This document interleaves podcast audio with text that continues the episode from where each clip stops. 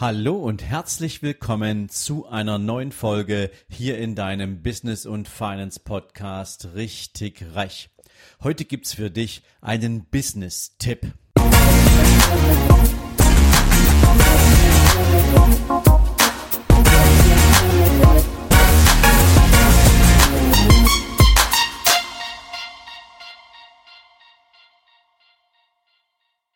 Guten Morgen und herzlich willkommen zu einer neuen Business-Folge.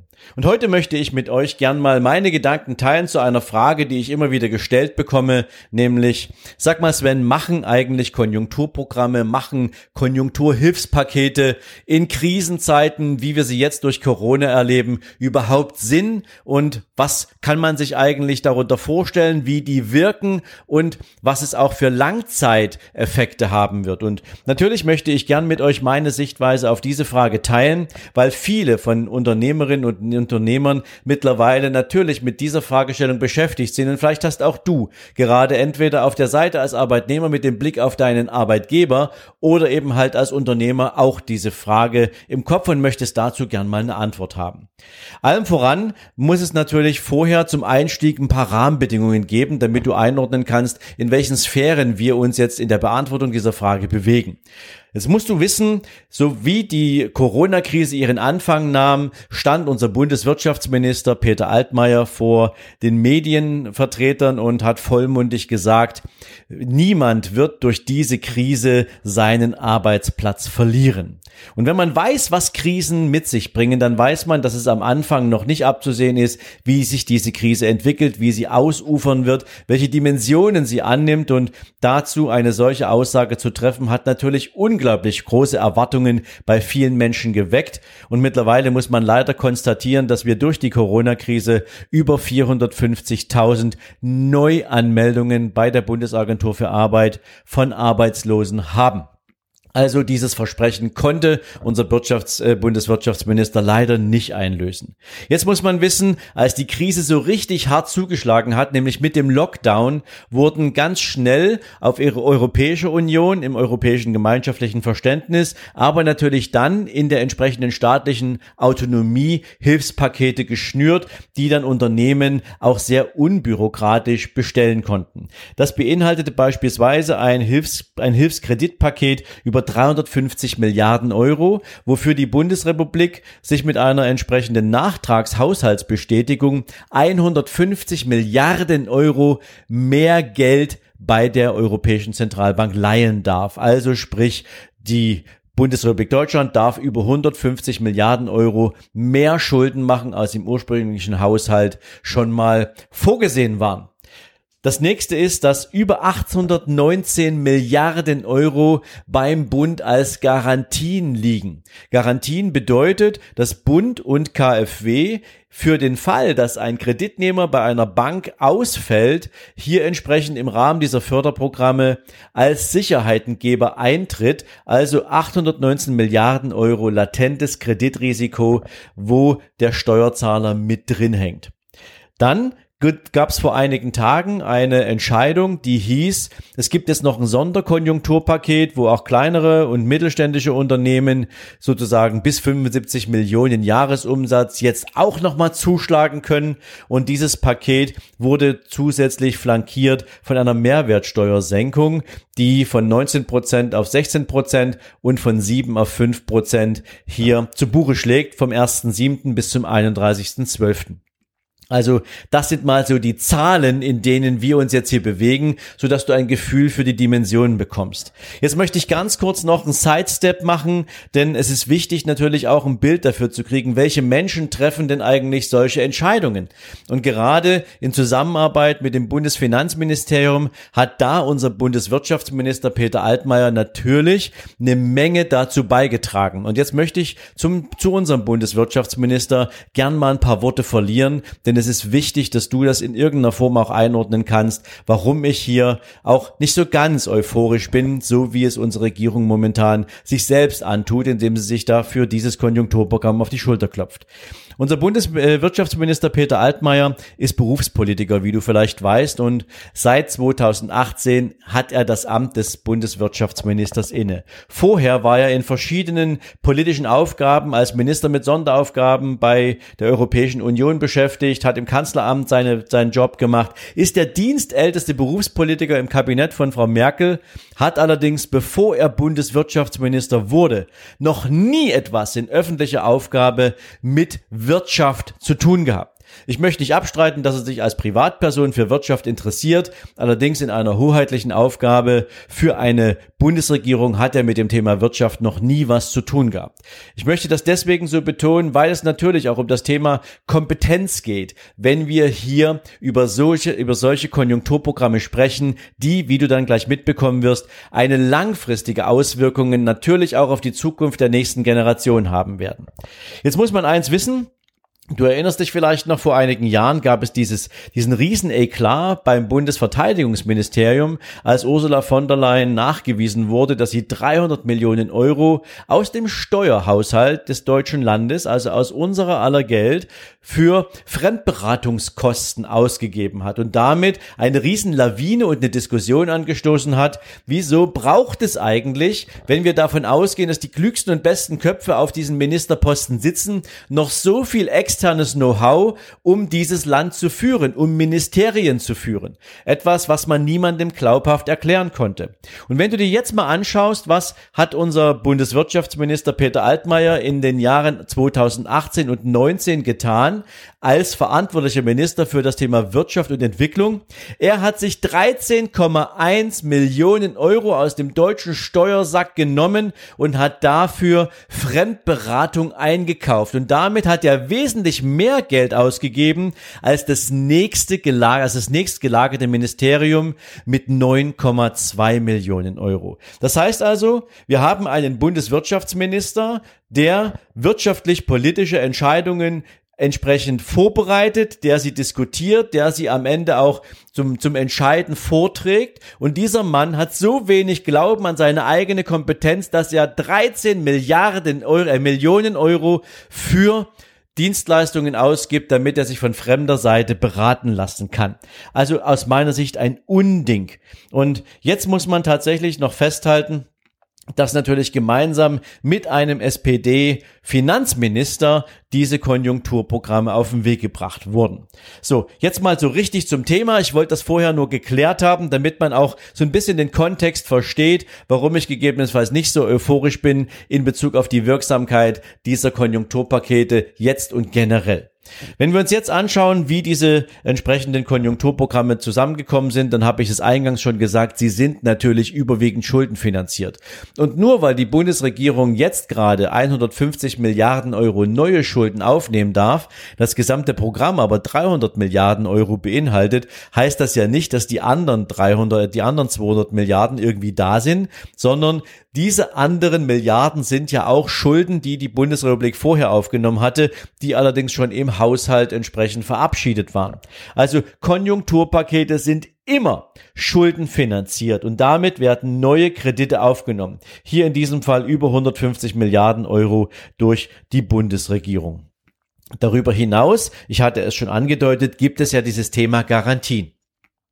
Und eine Garantie heißt immer, es ist sowas wie eine Bürgschaft. Du springst also für eine Bank dann anstelle eines ausfallenden Kreditnehmers ein und zahlst der Bank diesen Ausfall, sodass die Bank keinen Schaden davon trägt, sondern du als Staat sagst, okay, also wir wollen die Wirtschaft nach vorne bringen und ich gebe jetzt hier eine Garantie aus, nur für den Fall, dass es einer nicht schafft. Und wer schaut allerdings jetzt diesen ganzen Unternehmen tatsächlich auf die Finger? Viele Unternehmen, die jetzt sozusagen nach dem letzten Strohhalm gegriffen haben, die jetzt nochmal Konjunkturförderprogramme angefasst haben, die haben natürlich die Hoffnung, dass sie damit ihre Unternehmen sichern, retten, besser aufstellen, für die Zukunft besser in den Markt postieren. Aber es wird natürlich eine Menge Unternehmen geben, die da natürlich trotzdem verpassen, ihre Hausaufgaben zu machen. Und wer schaut denen jetzt also bei der Antragstellung genau auf die Finger? Das ist in einer solchen Phase, wo es schnell darum geht, möglichst wenig Schaden zu produzieren, damit man nachher sagen kann, diese Krise haben wir gut überstanden. Wir haben schnell gehandelt. Wir haben zur richtigen Zeit das richtige Programm aufgesetzt. Deswegen macht das alles momentan auch so unbürokratisch, theoretisch einen Sinn, wird uns praktisch aber relativ schnell wieder einholen. Dazu muss man natürlich wissen, dass auch die Mehrwertsteuersenkung zwar gut gemeint ist, aber wenn man sich mit den einschlägigen Experten darüber unterhält, wird sie mehr Schaden verursachen als Nutzen. Denn wenn du Mehrwertsteuern senkst, dann hast du auf der einen Seite natürlich einen unglaublichen Aufwand bei ganz vielen Unternehmen, die jetzt ihre gesamten Preise neu beziffern müssen. Ich möchte da noch nicht mal über den ganzen Einzelhandel nachdenken, ja, die jetzt praktisch jeden Preis neu sozusagen auf die entsprechenden Packungen drucken müssen. Oder, und das wird die wahrscheinlich eher einfachste Lösung sein. Die Preise der Produkte bleiben gleich, nur die darin enthaltene Mehrwertsteuer ändert sich und für den Kunden sozusagen ändert sich gar nichts, nur der Gewinn für das jeweilige Unternehmen wird halt größer. Denn ob du jetzt 16% Mehrwertsteuer zahlst als Endverbraucher oder 19, das ist am Ende des Tages für dich zwar ein Preisvorteil, ähm, wenn er an dich weitergegeben wird, aber wenn du das gar nicht merkst, dann zahlst du einfach in Zukunft aufs Produkt für das nächste halbe Jahr drei Prozent mehr und hilfst damit dem Unternehmen mit mehr Marge. Am Ende des Tages kommt es beim Endverbraucher in vielen Teilen wahrscheinlich gar nicht an, weil der Aufwand komplett umzupreisen relativ hoch ist. Und niemand kann ja einem Unternehmen vorschreiben, zumindest nicht in einer freien Wirtschaft, wie wir sie zumindest vermeintlich haben, welche Preise legst du raus? Jedem Unternehmen ist es freigestellt, seine Preise entsprechend jetzt auch mit dieser Mehrwertsteuersenkung neu zu berechnen, neu zu kalkulieren.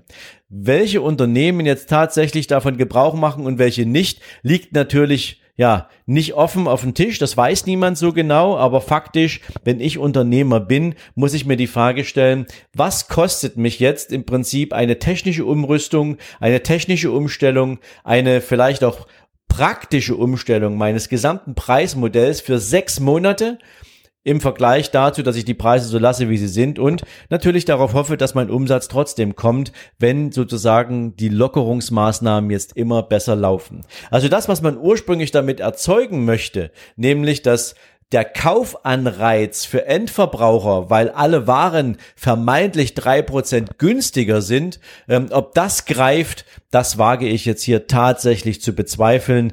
Das ist ehrlich gesagt eine Milchmädchenrechnung. Ähm, da werden wir natürlich am Ende des Jahres sehen, ob es gegriffen hat. Ich glaube zumindestens, wir werden Argumente hören, ähm, die durchaus belegen werden, dass es in der ein oder anderen Branche durchaus große Erfolge zu verzeichnen gab. In der Mehrheit der Unternehmen glaube ich das eher nicht.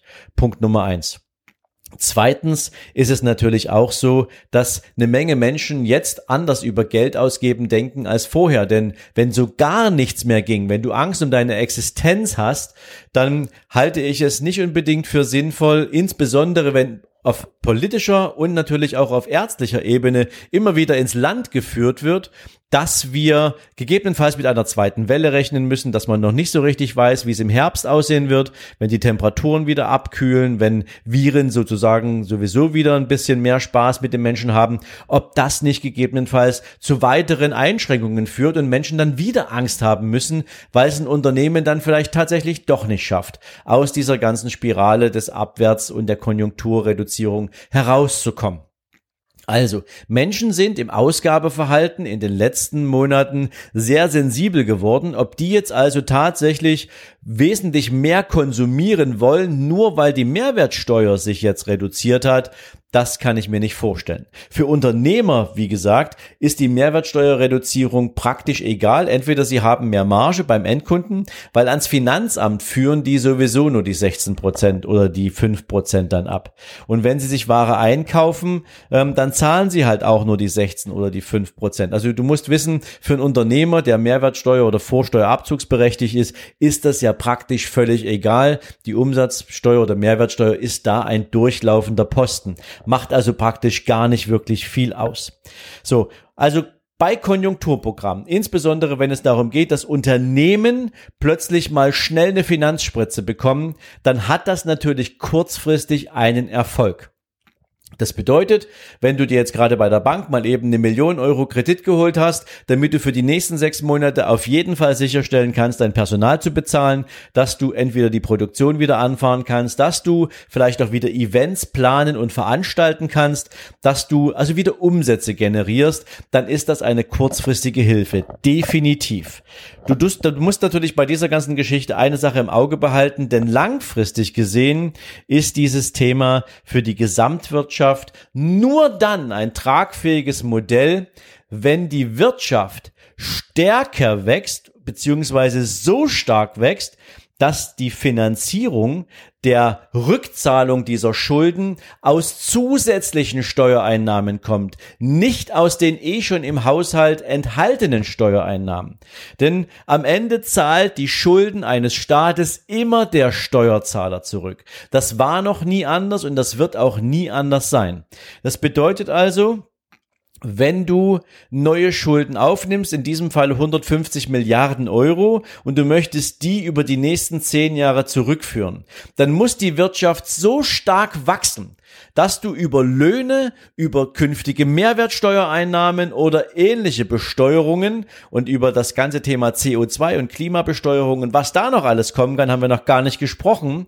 Auf jeden Fall musst du als Staat diese 150 Milliarden Euro plus Zins, den du auch noch zahlen musst, über mehr Steuer einnehmen. Über höhere Umsatzsteuern, über mehr Lohnsteuer das heißt also, viel mehr Menschen müssten in Lohn und Brot sein, beziehungsweise viel mehr Menschen müssten ein viel höheres Einkommen von ihrem Arbeitgeber bezahlt bekommen oder viel mehr Unternehmen müssten viel, viel, viel mehr Umsätze machen, damit sie über Körperschaftssteuer oder du als Arbeitnehmer halt über Einkommenssteuer so viel Steuern an den Staat bezahlst, dass sie davon diese 150 Milliarden Euro zusätzlich bezahlen können.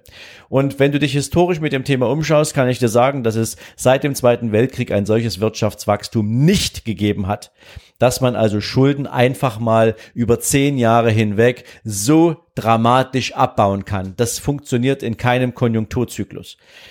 Und jetzt muss man natürlich auch eins wissen, Politik und Ökonomen ziehen sich ja aktuell eher darauf zurück, dass sie davon ausgehen, dass man diese Schulden ja praktisch gar nicht unbedingt zurückzahlen müsste.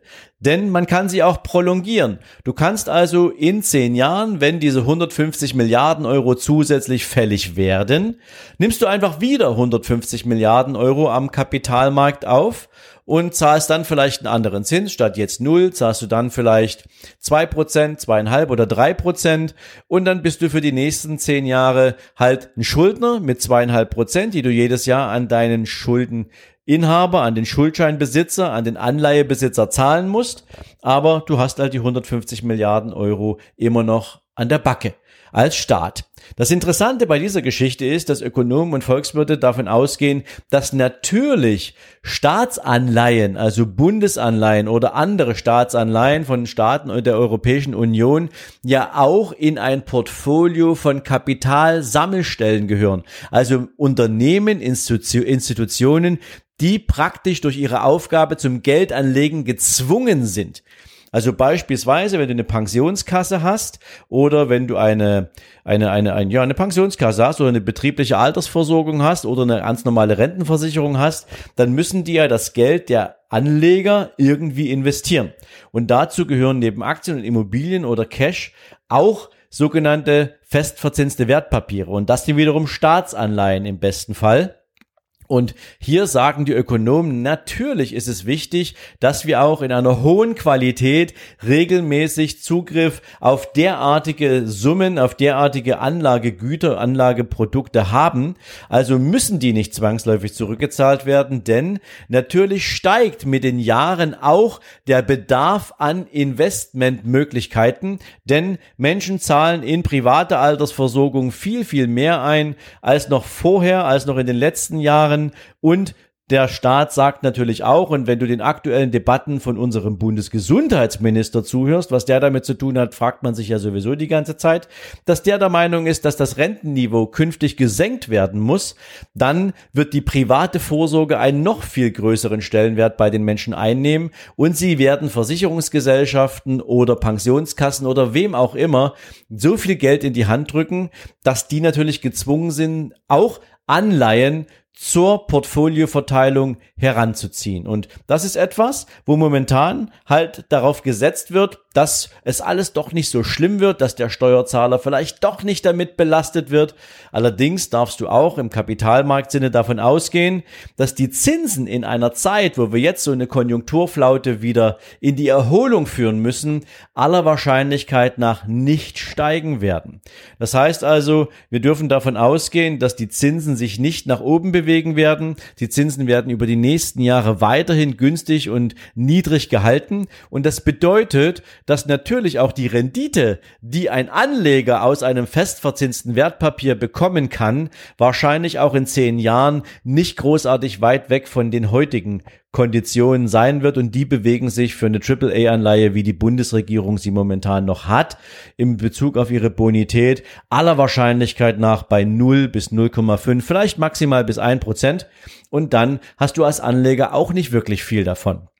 Also, Heute mit dieser Folge sollte, wollte ich dir mal dafür ein Bild geben, was Konjunkturprogramme eigentlich tun. Zusammengefasst also nochmal. Kurzfristig helfen Konjunkturprogramme natürlich der Wirtschaft, weil Geld in die Wirtschaft hineingepumpt wird, was jetzt dazu angedacht wird, erstens dem Unternehmen eine Sicherheit zu geben, damit sie für die nächsten Wochen und Monate sauber wirtschaften können und ihre Mitarbeiter bezahlen, neue Produkte auf den Markt bringen können, die Wirtschaft wieder anfahren können nach diesem großen großen Lockdown. Zweitens, langfristig gesehen haben Konjunkturprogramme immer den Nimbus des Schuldenberges, weil sie vom Steuerzahler zurückgezahlt werden müssen, denn die sind am Ende die einzigen, die den Staatshaushalt finanzieren. Aus anderen Quellen hat der Staat in der Regel keine Einnahmen. Und jetzt ist nur noch die Frage, wie verkauft man der Bevölkerung am Ende des Tages entweder eine dauerhaft hohe Staatsverschuldung oder eben, dass Steuern sich erhöhen müssen, um die Staatsverschuldung wieder nach unten zu bringen. Die Alternative wäre noch, um entsprechende Konjunkturpakete mit diesen Schulden dann noch wieder abzubauen, dass irgendwo Ausgaben eingespart werden. Und wie Ausgaben eingespart werden, das hast du in den letzten Jahren dramatisch gesehen. Ähm, es wurde bei sozialen Themen gespart, es wurde an der Gesundheitsindustrie gespart, es wurde in der Bildung gespart. Also eine Menge Geld haben wir nicht ausgegeben und ähm, das hat natürlich dafür gesorgt, dass wir zwar eine Null, einen, einen, einen schwarzen, eine schwarze Null im Haushalt hatten, aber als Land als solches nicht vorwärts gekommen sind. Also wie rum auch immer, solche Konjunkturpakete sind auf einen kurzen Blick sicherlich gut. Sie helfen, sie beruhigen den Markt, sie beruhigen den Konsumenten, sie beruhigen die Menschen im Allgemeinen, weil man den Eindruck hat, es ist im aktuellen Stadium so einer Krise jemand da, der hilft, aber langfristig gesehen werden uns diese ganzen Konjunkturpakete in eine neue Krisenwelt hineinbringen. Denn das, was wir jetzt gerade erlebt haben, insbesondere auch diese ganze Zombifizierung unserer Wirtschaft durch Unternehmen, die es schon längst nicht mehr am Markt hätte geben dürfen, die sich jetzt gerade auch durch diese Corona-Krise reihenweise vom Markt verabschieden, waren ein Ergebnis der gesamten Konjunkturpakete, die nach dem Jahr 2008 ausgerollt worden sind. Und das muss man einfach mal auf dem Zettel haben. Also ich hoffe, ich konnte mit dieser Folge ein bisschen einen Überblick darüber geben, was Konjunkturprogramme sind, wie sie wirken und deswegen natürlich auch nicht unbedingt das Allheilmittel sind. Da gehören noch ein paar andere unternehmerische Hausaufgaben dazu. Das würde allerdings bedeuten, auf diesen Entscheidungsträger Positionen in Ministerien und Beratergremien sitzen Menschen, die wirklich wissen, was sie tun, die ein Land von der Einnahmen- und von der Ausgabenseite her sauber betrachten und sinnvolle ökonomische Entscheidungen nicht nur gewillt sind zu tun, sondern sie tatsächlich auch treffen können, weil sie Experten sind. In diesem Sinne wünsche ich dir einen großartigen Tag und ich gehe davon aus, du bist morgen beim nächsten Interview dabei. Es wird wieder ein spannender Gast für dich aus seinem Leben, aus seinem unternehmerischen Alltag erzählen und in diesem Sinne bis dahin alles Gute. Ciao, ciao.